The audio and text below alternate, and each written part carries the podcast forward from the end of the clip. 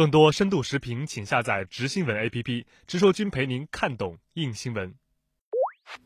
刘先你好。那我们看到呢，这两天民进党的赖清德不仅公开表态愿意力挺蔡英文，而且愿意前往美国来为蔡英文竞选造势。而与此同时呢，国民党则传出党主席吴敦义已经批准郭台铭的退党申请。那么对于这两则消息，您怎么来看呢？我觉得在做足了所谓门面上的未留功夫之后，国民党此时批准郭台铭的退党申请，应该不仅仅是因为郭台铭已经毫不客气地拒绝了国民党的未留。此时再度强留已经没有任何意义，更为关键的是，国民党此举可能是为了防止接下来出现更为尴尬的事情，也就是郭台铭有可能独自投入民意代表选战，或是跟柯文哲的民众党合作参与民众党的选举。假如出现了这种情况，在是否开除郭台铭的党籍问题上，国民党将会再度陷入进退两难的境地。不开除，睁一只眼闭一只眼。国民党的老脸将会丢干净，开除的话将会进一步得罪郭台铭，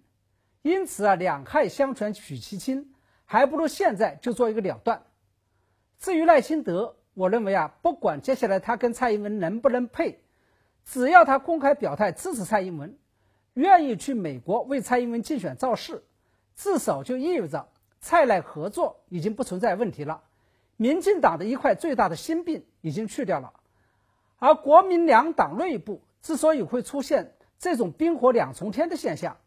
显然是跟遇到了两个不同的人是密切相关的。赖清德在初选期间，显然是被民进党与蔡英文一手给做掉了。然而在初选结束以后，赖清德却一不哭二不闹三不寻求脱党参选，反而是愿赌服输，打碎了牙齿往肚子里面吞，内心深处再有意见。也要在公开场合选择力挺蔡英文，支持民进党。反观国民党，被外界公认为是办了一场有史以来最为公开、公平、公正的初选，但在初选结束之后，却闹出了郭台铭的脱党参选风波，并且以郭台铭与国民党的最终反目成仇来收场。而赖清德与郭台铭两个人的不同取代，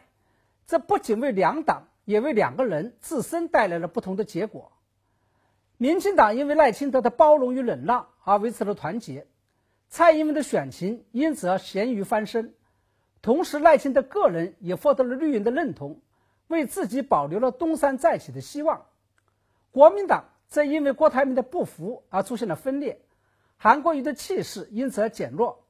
同时郭台铭的个人形象也因此而饱受争议。未来政治前途也被外界看淡。当然，我觉得把当前国民党面临的困境全部推给郭台铭也是有限公道的。国民党需要深思，最近几十年以来，在党的团结问题上，为什么受伤的总是国民党？